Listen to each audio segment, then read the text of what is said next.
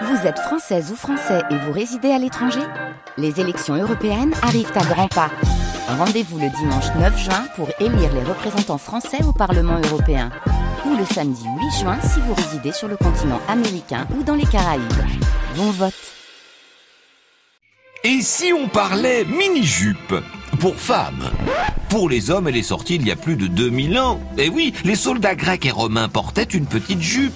Oui, bah euh, merci du cadeau, hein. Quand on a conquis les Gaules en hiver, eh ben ça caillait, hein. Ah bah je comprends, Gracchus. Toute petite qu'elle était. Hein Euh, Ah oui, euh, parce que l'idée c'est de parler de mini-jupe. Pour les femmes, ceci dit. Des mini-jupes pour les femmes? Mais c'est dingus Vous osez tout au troisième millénaire La réaction est aussi mitigée en 1965.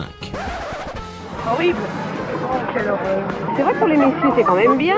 Hein La mini-jupe est une idée de Marie Quant.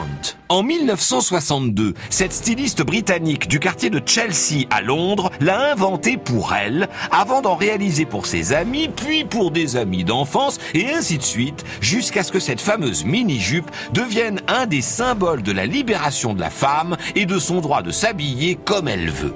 De montrer ses jambes si elle veut. Il en faut pour tous les goûts, hein. Ça paraît étonnant aujourd'hui, mais n'oublions pas qu'en 1964, alors que la mode de la mini-jupe commence à percer chez les jeunes, la présentatrice Noël Noblecourt est renvoyée de la télévision pour avoir porté une jupe qui permettait de voir ses genoux.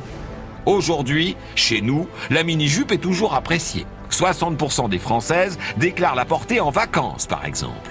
Dans d'autres pays, elle est toujours rigoureusement interdite, comme en Arabie saoudite ou en Iran.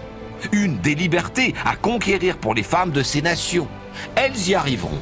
On n'arrête pas l'histoire.